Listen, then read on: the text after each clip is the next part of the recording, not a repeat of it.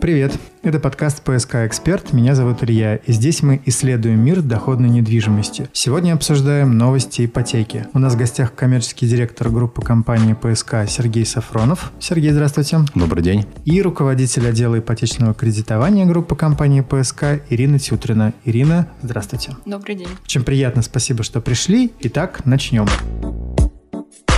Итак, ЦБ поднял ключевую ставку до 6,5% годовых, и, возможно, это даже не последнее поднятие ее. Что же будет дальше? Ну, мы, как и все экспертные сообщества, оцениваем, что ставка в дальнейшем также будет увеличиваться с учетом задач Центрального банка по сдерживанию инфляции в стране. И судя по той риторике, которую Центробанк э, мы видим в прессе, от него ставка будет также расти. Ну, что непосредственно также повлияет в дальнейшем на рост ставок по ипотеке, по потребительским кредитам, автокредитам, ну и всем другим кредитам. То есть получается, что ипотека сейчас растет? Да, сейчас ставка растет, но э, многие банки не идут, не идут на резкое увеличение ставок. Э, если взять последнее повышение ключевой ставки в июне, то банки не резко среагировали на, на, на данное повышение. Плавное было повышение, то есть э, скорректировали в соответствии с повышением, то есть увеличили порядка, если на 0,5 поднялась ставка ключевая, то где-то на 0,3, 0,08 э, подняли, повысили повысили ставку по кредитам. Также банки не идут э, на резкое увеличение в связи с тем, что они хотели бы удержать э, своего заемщика, не увеличивая ставки. Я правильно понимаю, что э, исходя из этого увеличивается сумма займа или как-то меняется первоначальный взнос, или это просто сумма процента? Изменяется процентная ставка, изменяется. Угу. Первоначальный взнос не изменяется. То есть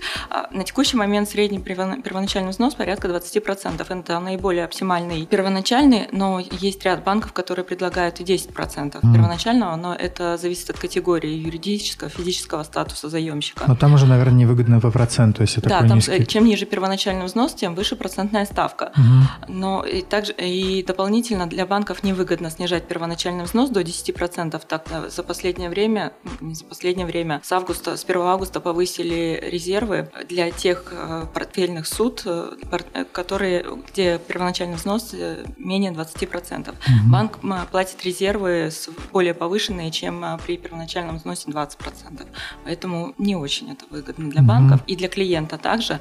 Но есть э, ситуации, когда необходимо, только есть 10%, и банк готов дать, то лучше, чем привлекать потребительский, допустим, кредит, либо занимать где-то деньги, возможно, выгоднее взять первоначальный взнос, несмотря на то, что ставка будет чуть повыше. Mm-hmm. Мне, кстати, вот всегда интересно, в процессе продажи жилого комплекса на сайте застройщика, я знаю, ПСК это происходит постоянно, а появляются новости о том, что там еще такой-то банк стал предоставлять ипотеку по какому-то объекту. Вот у вас на кону, и мы можем, наверное, об этом говорить, скоро откроются продажи нового жилого комплекса Friends. Вот на момент продажи уже будут какие-то банки, которые готовы предоставить ипотеку, или они появляются позже? Нет, э, уже аккредитовано на текущий момент три банка. В процессе аккредитации еще порядка пяти.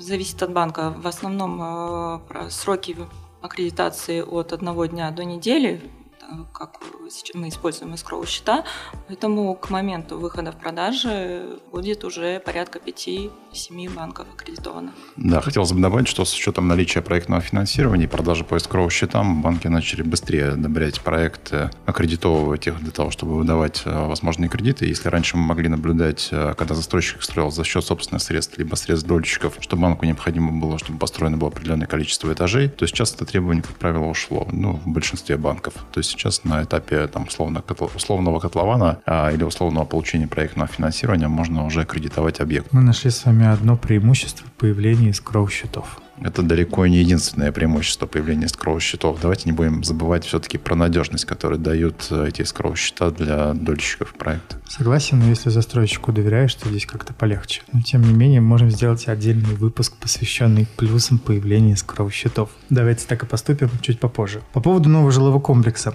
Получается, если связать это с ипотекой, появляется объект, появляются планировки, ты выбираешь квартиру. Какой вот такой вот крупными мазками путь инвестора точки зрения покупки квартиры в ипотеку. С чего начинаем, на что обращаем внимание, как идем дальше. Вот такая пошаговая, быстренькая инструкция, чтобы было понятно нашим слушателям, что делать. Определяем стоимость, возможности финансовые для покупки э, однокомнатная, это будет студия, либо двухкомнатная. Уточняем цену, возможность э, первоначального взноса, какой он будет от 10 до 20 процентов. Выбор программы. Программа льготно, в данном проекте возможно льготная ипотека. Категория клиента, дополнительные расходы. Угу. Кстати, про льготную ипотеку, да, мы говорили о том, что из-за тех ограничений льготной ипотеки, которая была, была обновлена этим летом, большинство объектов не попадают под льготную ипотеку. Здесь, когда мы говорим об этом, что мы имеем в виду? Большинство объектов в Петербурге, я бы сказал, не попадают угу. под условия, с которые были действовали по старым правилам. А раньше сумма была кредита до 12 миллионов рублей, в настоящий момент сумма кредита до 3 миллионов миллионов рублей. Если взять все объекты Петербурга, то здесь не наберется, наверное, и 5% объектов, которые попадут в чистом виде под данную программу с учетом минимального первого взноса в 20%. Стоимость недвижимости должна быть на уровне 3,5 миллионов рублей. Понимаю. Но, безусловно, если у покупателя есть э, первый взнос достаточно, достаточно существенный, и ему необходимо взять кредит на сумму не более 3 миллионов рублей, то он попадает под действие этой льготной ипотеки. Ну и также не будем забывать, что у нас еще трансформировалась программа с семейной ипотекой, и в тех семьях, где после 1 января 2018 года родился хотя бы теперь один ребенок, они могут рассчитывать также на, суще- на существенно более низкую ставку и лимит э, до 12 миллионов рублей. То есть вы ждете в новый жилой комплекс Friends семьи с маленькими детьми, насколько я понял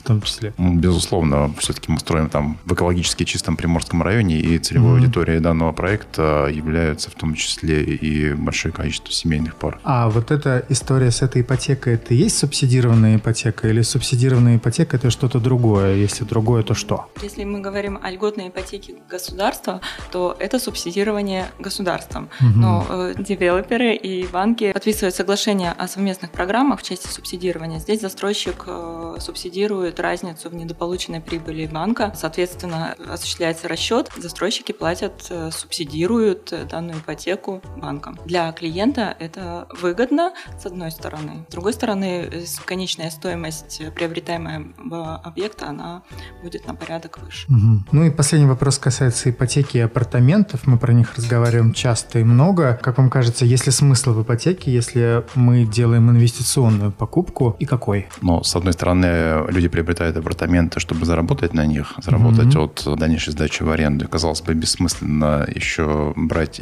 ипотеку, либо какой-то кредит, чтобы потратить свои собственные деньги на приобретение этого проекта и там оплату его в течение 15-20 лет. Но ипотека в настоящем, а, ну, в данном случае, она выступает все-таки больше как финансовый инструмент, который позволяет за чужой счет по факту приобрести себе недвижимость. То есть, если вы обладаете первым взносом 20-30%, вы приобретаете апартамент в ипотеку, платите ровно тот период ипотечный платеж, пока апарт-отель строится, апарт-отель вводится в эксплуатацию, вы начинаете сдавать апартамент через управляющую компанию, компания, вам управляющая компания просто перечисляет деньги, вы дальше перечисляете эти деньги в банк. Таким образом, через какое-то время, когда будет выплачен полностью кредит, у вас недвижимость э, фактически приобретенная за чужие деньги. А если мы говорим о людях, у которых есть большой первый взнос, либо они готовы приобрести за стопроцентную оплату апартамент, то ипотека, опять же, выступает хорошим инструментом для того, чтобы купить вместо одного апартамента два или три. Также в ипотеку, таким образом нарастить объем там, своего, своего будущего пенсионного фонда. Прекрасно. Спасибо. Э, с нами всегда вы будете в курсе того, как нарастить объем своего пенсионного фонда, ибо мы пытаемся разбираться в мире доходной недвижимости. psk-info.ru – сайт, где вы найдете все предложения по апартаментам и не только от группы компаний ПСК. С этого момента также все новые предложения по жилому комплексу Friends там можно найти. Мы обязательно продолжим наше интервью. Меня зовут Илья. До новых встреч.